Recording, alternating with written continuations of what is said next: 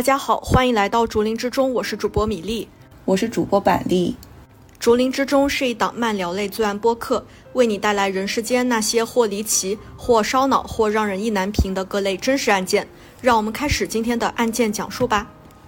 我今天要讲的案子啊，跟我们之前讲的稍稍有一点不一样，是发生在菲律宾的一起案子，而且这个案子发生的时间也很特殊，是在二零二一年的元旦，新年的第一天，对于世界很多地方的人来说。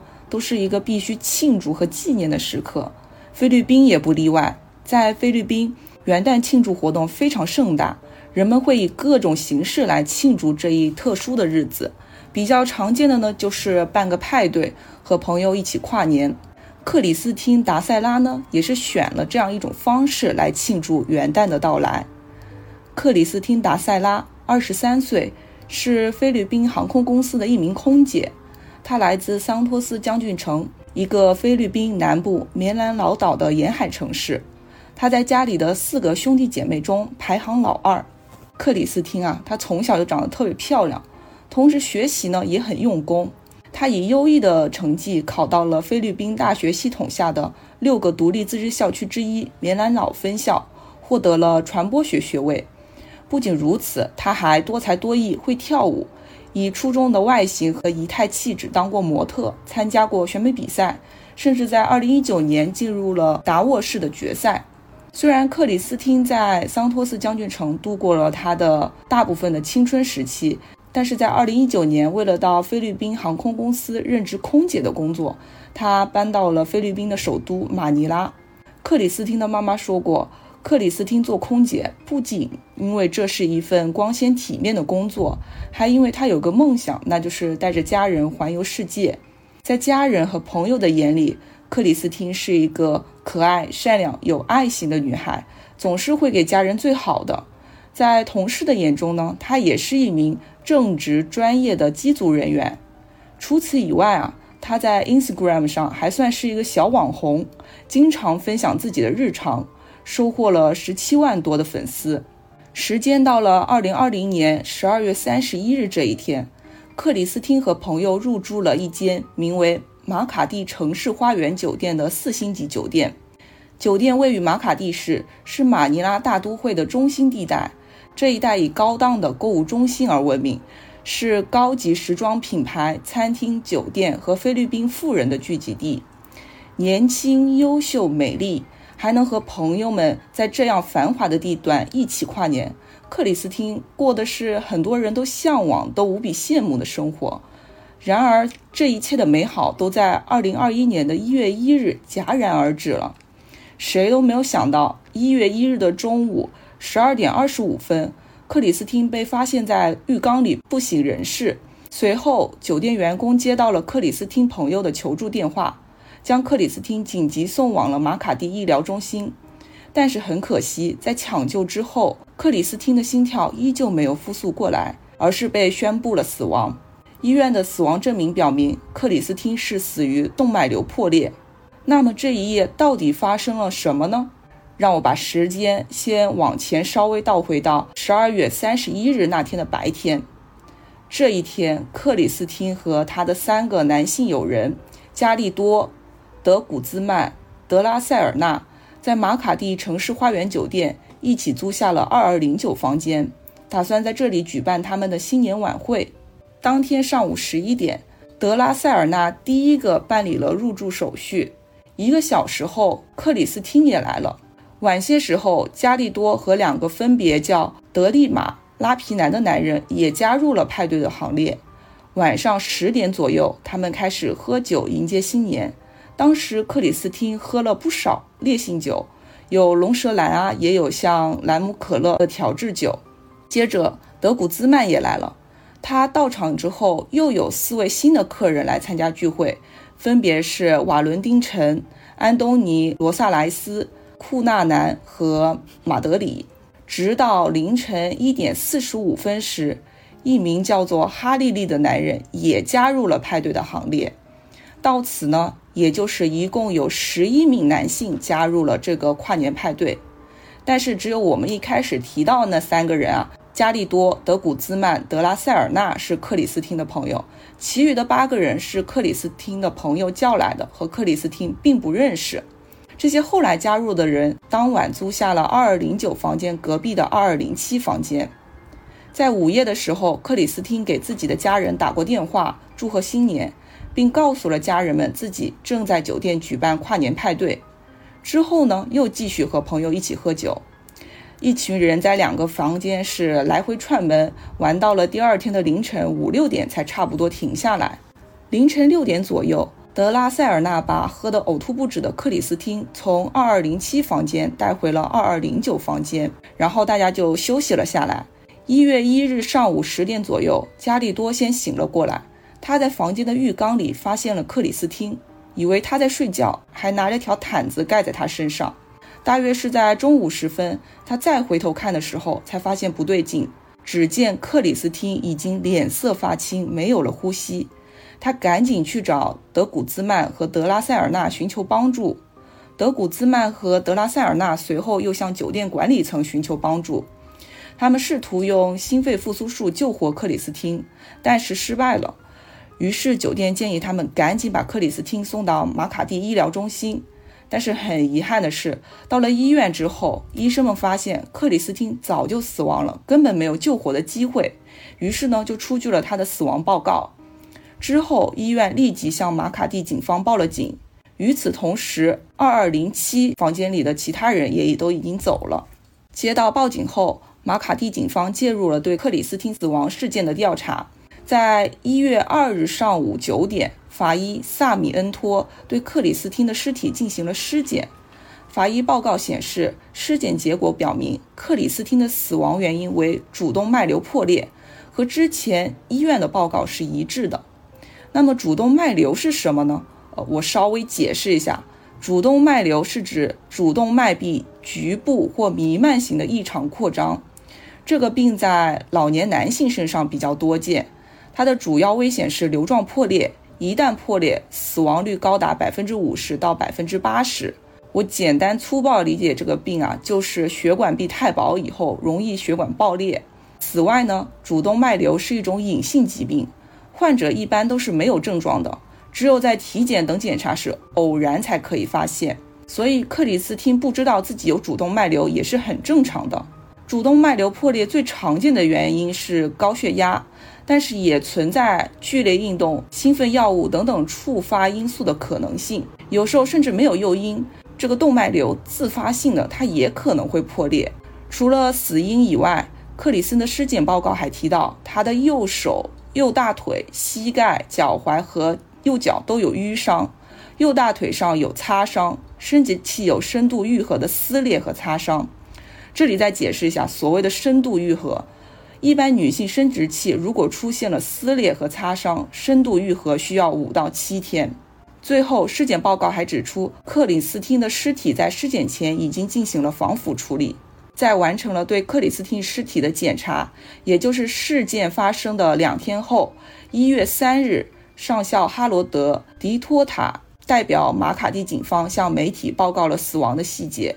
就在大家等着下一步调查结果的时候，哎，就在这个时候啊，一月四日，菲律宾警方就克里斯汀的死亡事件又向媒体发出了另一份声明，称这是一起强奸杀人案件，并且已经解决了。菲律宾警察局长德博尔德西纳斯站出来说，他们发现死者生殖器有撕裂伤，并检出有精液。警方已经以指控强奸和杀人罪逮捕了三名嫌疑人，分别是克里斯汀的两个朋友德拉塞尔纳和加利多，以及当晚派对最后加入的哈利利。与此同时，警方认为当晚在场的其他八名男子也有嫌疑。虽然这个声明和前一天的死亡声明在某些细节上有些许的出入，但毕竟是个官方声明，群众可能会觉得，哎。是不是警方发现了什么新的线索，所以就更正了这个声明？如果真的像警察局长所说，死者下体真的有遭受过性侵的痕迹，那么剧烈的性行为确实可能也会使得主动脉瘤破裂，从而导致克里斯汀的死亡。所以这个一月四日的第二份声明啊，一下子让菲律宾的舆论炸了。一部分人当然是指责强奸犯，要求警方尽快将所有嫌疑人缉捕归案，给克里斯汀一个正义的处理结果。那么另一部分人的言论呢？我觉得米莉你肯定也能想到，就是指责克里斯汀他不自爱、不检点，诸如此类的被害者有罪论。对，因为那晚听上去是只有她一个女性，然后一共是有十一名男性，虽然其中有三个是她的朋友嘛，但是相当于是一个女性跟跟十一个男性共同参加的一个派对，这确实就是我觉得不了解详情的人看上去确实会引起一些我觉得不太好听的一些舆论。是的，总之呢，就这个事情的舆论，它是发酵的特别厉害，在网上引起了很大的讨论，也就有越来越多人关注起了这个案子。到了一月五号，第一次代表警方发表过声明的上校哈罗德·迪托塔就在接受采访时说，他们在克里斯汀的尸体上确实发现了精液的痕迹，但是很奇怪的是，这在之前的法医报告里并没有被提到。然后，这个案件在这个时间点就迎来了一个转折，被捕的嫌疑人们竟然都说自己是同性恋，根本不可能和女性发生性行为，而且他们表示克里斯汀是他们的朋友，他们不会伤害他，说克里斯汀是自然死亡。由于之前的尸检报告的确是表明克里斯汀是死于主动脉瘤破裂，并没有提到和性情相关的字眼。警方的声明和尸检报告是有出入的。其次呢，警方说克里斯汀身上发现了男性精液，那么提取到的体液和嫌疑人进行 DNA 比对，不就知道谁到底是凶手了吗？对啊，所以啊，这个克里斯汀的家人主张对克里斯汀再次进行尸检，证明女儿不是死于自然原因，并查明凶手是谁。于是呢，司法部门立即决议对克里斯汀的尸体进行第二次尸检。在一月五号稍晚一些时候，警方还在媒体上对其他没有归案的嫌疑人喊话，要嫌疑人在七十二小时内自首，否则当局将追捕他们。可是啊，这个案件到了六号又发生了转折。关于警方对三名被捕嫌疑人提出的强奸和杀人罪指控。马卡蒂市的检察官办公室表示，没有任何医学或者科学证据证明死亡或主动脉瘤破裂是由涉嫌强奸造成的。克里斯汀的死因尚不清楚，也没有足够的证据证明克里斯汀遭到过性侵或者强奸。所以在一月六号的时候。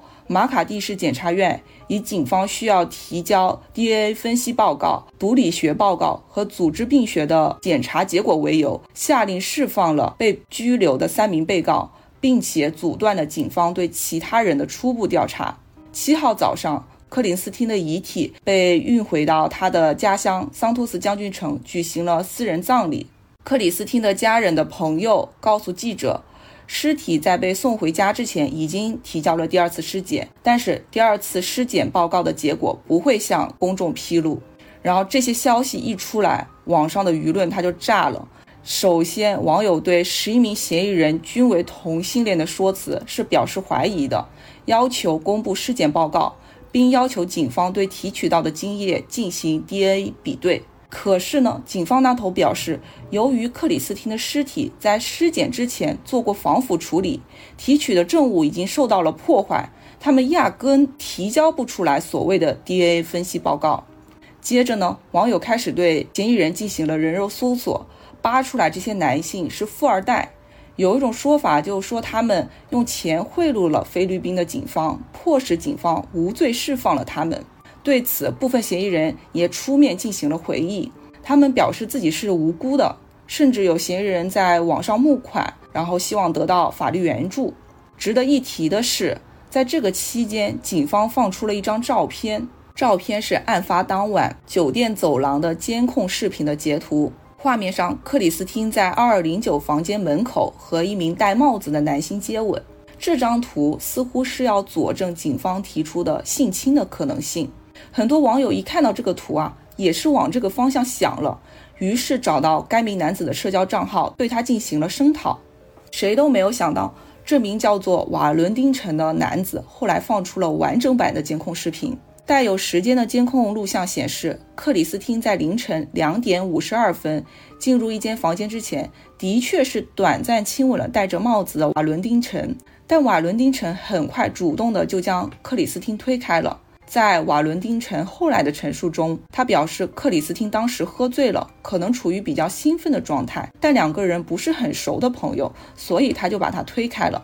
到了凌晨三点二十二分。监控显示，克里斯汀在走廊右侧的另一个房间里和另一名男子互动，而另外两名男子从他们身边走过。同时呢，走廊的一端还有三个人站在几米之外。凌晨四点十三分，可以看到克里斯汀的好友之一德拉塞尔纳把克里斯汀抬回了第一个房间二二零九。后来，一群人又多次穿梭在两个房间之间。过程中，所有人，包括克里斯汀，都是很雀跃、很兴奋的样子，丝毫没有被胁迫的意思。根据监控记录下的画面，克里斯汀最后一次活着出现是在一月一日早上六点二十三分，这也就证明警方放出来的那张照片，它具有极其的引导或者是误导性，而且单从监控记录下来的画面来看，不太能看出克里斯汀被强行侵犯的一些端倪。于是，网友们开始对菲律宾警方不规范、不专业的这个办案方式表示了谴责。一时间，各种各样的争论愈演愈烈，充斥了网络，甚至引起了海外网友的讨论。面对舆论的压力，菲律宾政府不得不宣布，克里斯汀尸体的第二次法医检查结果将很快公布。在新闻发布会上，官方发言人透露了，除了二二零七号和二二零九号房间，他们还调查了酒店的二零零九号房间，寻找与克里斯汀之死有关的潜在证据。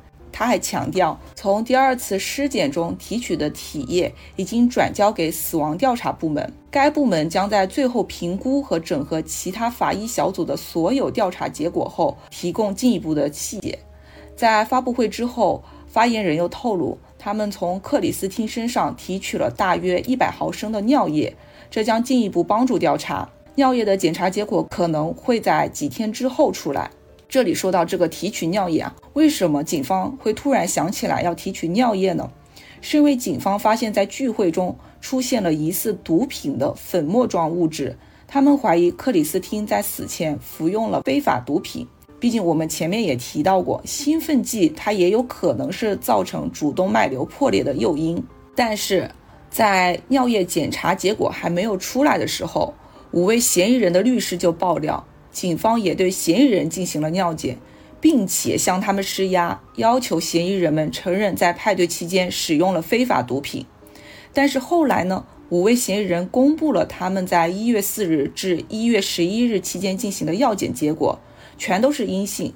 至于那些粉末状物质，后来经检查也只是调酒用的食盐。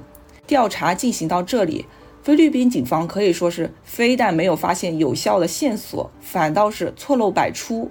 此时，网上对警方的谴责声音也越来越大。到二十号的时候，菲律宾警察局局长希纳斯建议解除萨米恩托和迪托塔两名官员的职务。萨米恩托和迪托塔是谁呢？分别就是第一次为克里斯汀进行尸检的法医和第一时间为克里斯汀的尸检报告做公开声明的那名上校。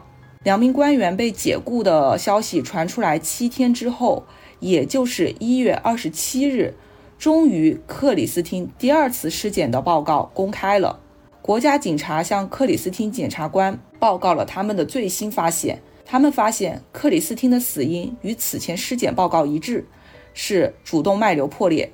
不过呢，他们还发现了克里斯汀的心脏重五百克，正常情况下心脏的重量是三百克，克里斯汀的心脏比正常情况足足重了两百克。报告证明，克里斯汀显然是有未确诊的高血压，而高血压恰恰是引发主动脉瘤破裂的最常见的原因。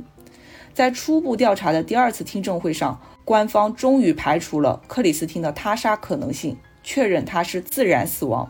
至此，克里斯汀的死因在明面上就被确定了。但是后续的争论和网络审判没有结束，许多人依旧认为十一名男子之中有害死克里斯汀的凶手。他们认为不可能十一个人全都是同性恋，其中可能有双性恋在当晚对克里斯汀实施了性侵，并通过贿赂警方的方式洗脱了嫌疑。其实，连克里斯汀的家人啊也是这么想的。克里斯汀的母亲借助媒体向公众和政府求助，要求对十一名嫌疑人提起上诉。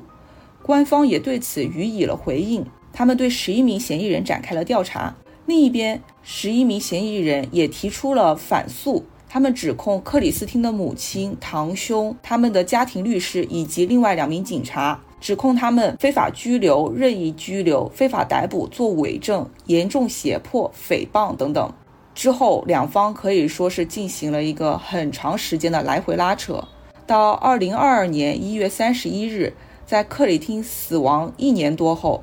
马卡蒂市检察官办公室驳回了对十一名嫌疑人与克里斯汀之死有关的综合投诉。由于缺乏证据，十一名嫌疑人的反诉也被驳回了。到此，克里斯汀的死亡事件才算真正的告了一段落。案件呢，其实讲到这里就讲完了，但是中间还是有很多疑点，我觉得可以讨论一下。我先讲讲我的想法。第一个是克里斯汀的死因。其实我觉得这个没有什么争议的空间，因为多次的尸检报告都证明了克里斯汀是死于主动脉瘤破裂。那么是什么信息导致警方怀疑克里斯汀是被性侵才诱发的主动脉瘤破裂呢？我记得第一次尸检报告中的其中一点就是说，克里斯汀的右手、右大腿、膝盖、脚踝和右脚都有淤伤，右大腿上有擦伤，生殖器有深度愈合的撕裂和擦伤。这些信息很有可能就是导致警方怀疑克里斯汀被性侵的原因。先说淤伤啊，因为在监控里可以看到克里斯汀是喝了很多酒的，而且根据后来流出的一则克里斯汀抱着马桶呕吐的视频，说明他应该是喝得很醉。那么人在醉酒的情况下，他走路肯定是踉踉跄跄的，然后走到哪里撞到哪里，碰到哪里出现了淤伤。我感觉也并不是特别稀奇的事情。再说，生殖器有深度愈合的撕裂和擦伤，前面说了，深度愈合它需要五到七天，也就是说，克里斯汀在五到七天应该是没有进行过性行为，起码没有进行过剧烈的乃至可以诱发主动脉瘤破裂的性行为，而且在第二次的尸检报告中也没有出现推翻这一条结果的新信息。综合两次报告结果。官方给出的这个信息来看，性侵诱发致死的可能性啊并不大。然后第二个是这十一名嫌疑人到底是不是同性恋？说到这里，我先大概描述一下那些嫌疑人的外貌啊。其实他们有一个挺明显的共同点，就是肌肉男。所以这个案子的当事人照片在网络上流传开来的时候，几乎所有人一看到照片的第一反应是质疑的，就觉得十一个壮汉怎么可能会是同性恋呢？但是我后来去，这个倒不一定，我觉得 是的。我后来去看了动态的视频，嗯，就你看完视频，你真的会觉得她们挺像姐妹的。因为我平常也挺爱关注一些 gay 的博主嘛，然后这些案件出现的那些男性，他们那种气质，还有他们和克里斯汀在监控视频里出现的那种相处模式，就特别像一些女生和她 gay 蜜的那种。相处模式，然后我也看了一些嫌疑人的社交账号，那上面还有他们一些女装照片，哦，就是我感觉其实是 gay 的可能性还是挺大的。那么如果这十一个男性他真的是 gay 的话，我觉得克里斯汀和他们一起跨年，还有监控视频里出现那些亲密举动，也就很合理了。嗯，但是我又从另外一个角度想啊。是不是同性恋和会不会对女性进行性侵，我觉得是不能画上等号的。因为我之前也听过很多同性恋也会和女性发生关系的例子，不然也不会有那么多同妻了。对呀，我刚想说，那同妻她的老公不就是吗？有一些不是还生了孩子吗？就算她老公是，呃，哎，那不也生了孩子吗？他还是有有这个能力去跟女性发生性关系的。是的，是的。但是呢，我们为什么要讨论嫌疑人的性性取向，他本质上还是说想去佐证或者是反驳这个性侵论，但是最后他没有确切的 DNA 比对结果，而且是尸检报告，它也显示了克里斯汀近期没有性行为的话，我觉得无论是同性恋也好，双性恋也好，你在这种实实在在的证据上，他是强奸杀人的罪名都难以成立的。哎，等一下，我有一点我一直没有太听明白，就是他的生殖器有那个撕裂的痕迹，那为啥嗯近期没有过这个性行为呢？因为它是深度愈合的哦，它是那个撕裂的深度愈合了。对对。哦，就是说他在这个的很早之前他发生过，对吧？但是在这个他举行派对的这段时间，或者是近期，他没有发生过，是这么理解对吧？对，因为深度愈合的时间它需要五到七天，说明这样推算的话，可能在五到七天前他发生过一个性行为，然后产生了一些伤痕。哦，我理解了，OK。然后第三个点，第三个点就是。很多网友不是提出了质疑，到底菲律宾警方是不是收了嫌疑人的贿赂才翻案的嘛？我是想从两个方面分析。首先是网友发现那些嫌疑人貌似都是富二代，都是有权有势的人，所以他才有了贿赂的这个猜想嘛。但是根据我了解，除了其中有一个男性是星二代以外，其他人中间他并没有特别厉害的富二代背景，还有。就是他们那个跨年的酒店，虽然是在豪华地段，但不是豪华型酒店。而且你想想，它是一个房间挤了四个人，一个房间挤了八个人，这也不像是富二代的作风。嗯，再三，个别嫌疑人他后来还在网上募款筹集请律师的费用。我觉得种种看来，他们就没有那种只手遮天的财力。然后第二个是说。那那分析菲律宾警方一开始的强奸论到底是怎么来的呢？假如没有证据，难道他们是张嘴就来、空穴来风吗？其实警方除了在克里斯汀身上发现了淤伤、生殖器器官的深度愈合伤以外，还说提取到了精液。我觉得这个精液是个很重要的证据，但是他在最初和后来的两次尸检报告中都没有被提到。也从始至终没有被证实过是谁的精液。我通过看了很多报道以后，发现有一篇报道里提到，警方曾经在房间里的被子上提取到了精液，但是这些液体呢，这些被子上的液体后来证明和克里斯汀是没有关系的。我就在想，有没有一种可能，就是男性之间发生了性关系？呃，有这种可能。然后，然后就是这些证据到了警方的手里嘛？警方手里一收到这些消息，他看这些关键词：一名女性和十一名男性，生殖器有深度愈合的撕裂，他只看到了撕裂；床上有精液，他只看到了精液。然后又看到女性死在浴缸里，他也没有仔细看资料，就自己一联想、一脑补，然后草率的提出了这个强奸杀人的猜想。而且，在舆论发酵到一定时候的二十号嘛，不是有两个警员被革职了？有不少网友认为这两个警员是因为受贿赂做伪证才被革职的。但是我觉得这个被革职的人和时间点都很耐人寻味，因为被革职的一个是第一次为克里斯汀做尸检的法医萨米恩托。他允许尸体在被尸检之前做了防腐处理啊，这当处理对对，这这是非常不规范的。但是他的尸检报告本质上和第二份官方出具的报告没有太大的差异，也就是说，克里斯汀是死于主动脉瘤破裂，生殖器没有遭受性侵的痕迹，身上也没有发现精液，这三点他的判断是和是一致的，是没有错误的问题，没有大问题的，对。所以，他尸检报告出来的第二天，上校迪托塔为这份尸检报告做的声明，他也是无可厚非嘛。嗯。但是第二天是局长希纳斯，他出具了另外一份声明，突然就说克里斯汀被性侵了，体内还有精液。然而，希纳斯提出这两点时，他没有拿出一个实实在在的证据。他说的这些呢，在后续也都没有得到求证。假如说萨米恩托和迪托塔他被贿赂做了伪证，或者说。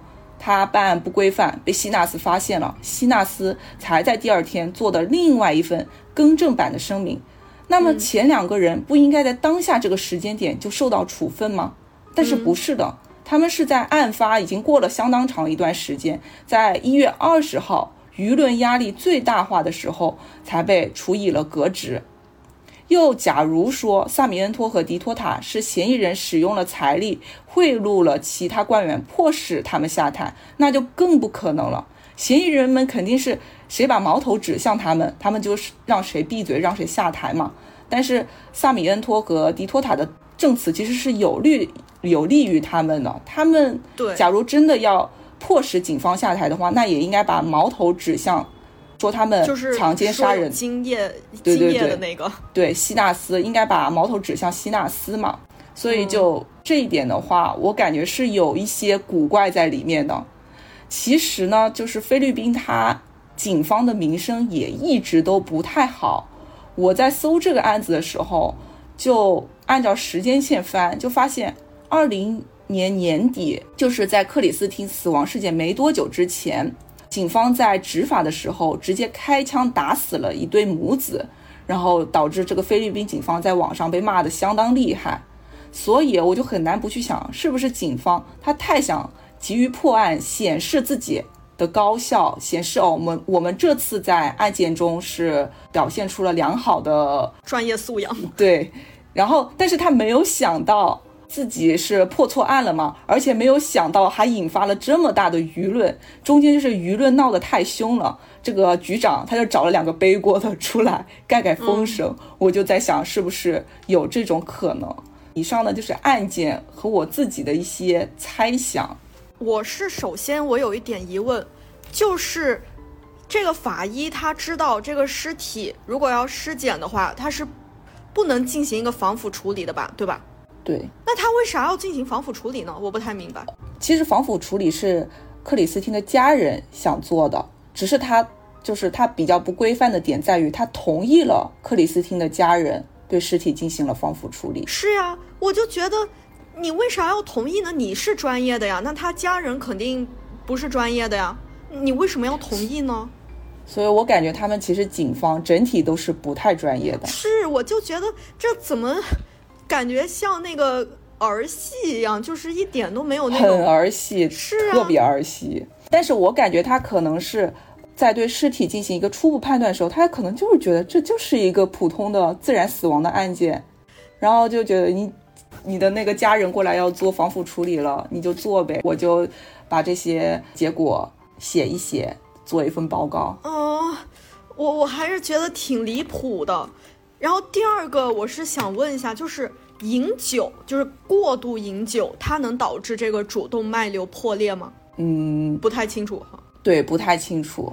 但是嗯饮酒的话，它不是有高血压吗？哦，就是高血压其实是不太能喝太多酒的，容易那个血压会上来。那也有可能就是是诱发这个主动脉瘤破裂的次原因。而且你喝太多酒以后，对对对你肯定心跳会加速，或者是你呕吐的很厉害的话，我觉得有时候也算是一种剧烈行为吧。是因为我就是在听你讲的过程中，他哇天，他真的喝了好多酒，而且非常的杂，就是各种酒，他像是混混着一起喝一样。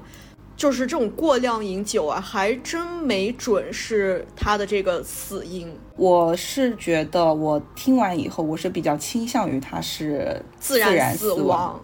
因为我一开始就还没有太清楚他这个撕裂和他这个精液的一个具体情况，我就在想，那这个真的是极有可能是被性侵了，就是造成。但是现在听下来，好像确实他就是一个自然死亡的案件，但是被这个菲律宾警方啊，就是之类的一些很儿戏的一些处理。对待对，然后就搞成了这个样子，把一件很怎么说也不能说简单吧，就是一个本应该会很明了的一个死亡案件，就搞得非常的复杂。我觉得他们就是为了挽回自己的名声，太急于破案了，有这个因素在吧？是，反正这个事情出来以后，菲律宾警方就是被骂得很惨。是的，尤其是我听到就是，呃，你提到那个验就尿检嘛，就是因为在现场发现了一些可疑的粉末，然后后面检测出来又是那种添在酒里面的一些盐，我就觉得特别搞笑。你自己没有在合适的情况下，你就随便把这些信息给放出来，那你这不就是混淆别人视听吗？我觉得特别，而且他还放了一张那个照片。呃，是克里斯汀和一名嫌疑人亲吻的照片吗？有引导性，感觉特别有引导性。因为整个视频看下来，那个男生应该是，他是主动的去推开了这个克里斯汀。嗯，哎，我就觉得，天呐，就居然能无能到这种地步，而且你给这个女性这个死者。简直你就是相当于你在抹黑他呀！你就污引导污名化，对对对，你就去引导别人往那方面想。因为我在刚听说你想做这个案件，因为我非常的不了解嘛，我也没有具体的去查资料，我就想啊，这应该就是一个性侵案，因为一个女生跟十一个男的，相当于是共处了一夜，然后就突然间就死掉了。我就觉得这应该是一个性侵案，当时就听你说它是一个悬案，因为当时你好像还没有特别了解这个案情，然后我就想，天哪，肯定是要往这个方向走。但现在听下来，我就觉得其实是案情比较清晰，也比较其实挺明了的，主要是舆论舆论很杂，然后又加上这个警方经常搞一些混淆的信息出来。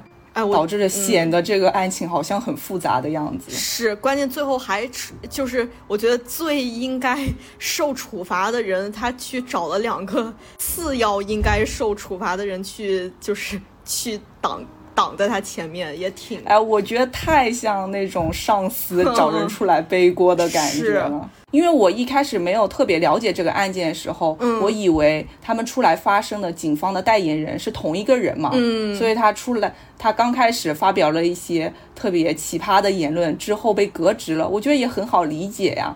结果就是他其实前面这两个人，他发表那些言论，就是被革职的那两个人发表言论，虽然也是不怎么规范的，但没有出太大的毛病。嗯。是，反正总体看下来，我觉得这是一个挺挺搞笑的乌龙案件，而且你你给这个死者这个女性和她的家人，天呐，带去了多大的麻烦呀！就是哎，一个好好的一个一个女生就被你舆论引导成这个样子啊！是是，因为这个案件它引发的舆论。嗯，主要是分三大块嘛，一个就是厌女，我觉得这个听的人肯定都会可以想象得到，就是说，呃，女这女生可能污名化女生的这些言论，就是说她那个私生活不检点啊之类的，而且对啊，你看她是空姐嘛，我就觉得你你都能想象，就是一些那种人会说什么。嗯，说他不检点的，可能已经算比较好听了。有很多人他说话就特别偏激，就觉得你自己去跟十一个男性去开，他他就会觉得是淫趴，你活该，他就直接这样说，直接说你活该。我觉得这个非常的嗯让人气愤，挺气愤的。我我觉得这真的就是这种误解，我觉得是最不能忍的，而且这是警方相当于他人为的一个引导。我觉得这更不能忍了，嗯，他明明知道他自己说出来的每一句话都应该是有分量的，对吧？大家都是很相信权威的嘛。你作为一个那么权威的一个一方面的人，你你随随便便的，你没有核实，你就。各种就是不不间断的去放出一些特别有引导性的信息，然后最后你自己又来给自己证实啊，那个其实呃那个精液它其实是在被子上的啦，然后那个尿液不是验验完尿发现那个毒品其实是盐啦，你不觉得很可笑吗？是，所以这个案子也引发了一些就是菲律宾公权力失信的一些网上的言论。总之，这个案子其实案情挺简单的，但是网上的舆论是讨论的特别激烈。我记得国内当时也是有一些人在讨论嘛，很多人也在当下就做了这个对案情的一个梳理啊，但是取的标题都是特别有引导性的。呃，能想象。所以我其实一直都在想，就是我觉得通过这个这个事情，我觉得能。给我们一个真的是一个教训，一个经验，就是你不要看到一些挺吸睛啊、挺猎奇的一些字眼，你就自然而然的想到一些东西。其实，真的真实情况可能很多时候就是不是我们想的那样。其实这个案子可能跟。那个社会事件不太像，但是引发的舆论，我觉得还挺有类似性的。就之前唐山不是那个打人的那个是吗？对，唐山打人事件也是大家也是先去责怪这个受害者，说哎你大半夜你在那里吃夜宵，嗯，对，然后你还穿的可能比较。少，嗯，诱发了别人这种色心，然后还扒出来他们可能是什么什么从业者之类的，我就觉得你这个就是受害者有罪论呢。对呀，其实跟跟这个案子也一样啊，就算他跟十一名男性去开派对了，又怎么样呢？难道就应该被呃说性侵致死，对吧？对啊，我觉得这你肯定不能这样说，肯定不能说人家是活该。之前就是我听那个八分的时候，嗯，就道长他也说了唐山打人事件嘛。有时候，比如说我们出门要注意一下这些坏人，说可能不要晚上太晚走夜路，不要穿太短的裙子，这是一种街头智慧，但不是说可以发生了事件以后，你倒过来去指责受害者人，你没有做到这一点，你就活该是这样子的一个由头吧？是。我我还想到了另一个案件，就是日本一个非常非常有名的案件，叫那个捅川跟踪狂杀人案吧。我印象中应该是叫这个名字。就当时，哎，我觉得这个案件为啥那么有名啊？他其实当时有一句话，就是受害者那个死者那个女生被杀死了三次，第一次是被跟踪他那个凶手杀死的。第二次是被警方杀死的，第三次是被舆论杀死的。我就觉得，咱们今天说的这个案件，他可以说被杀死了两次，对吧？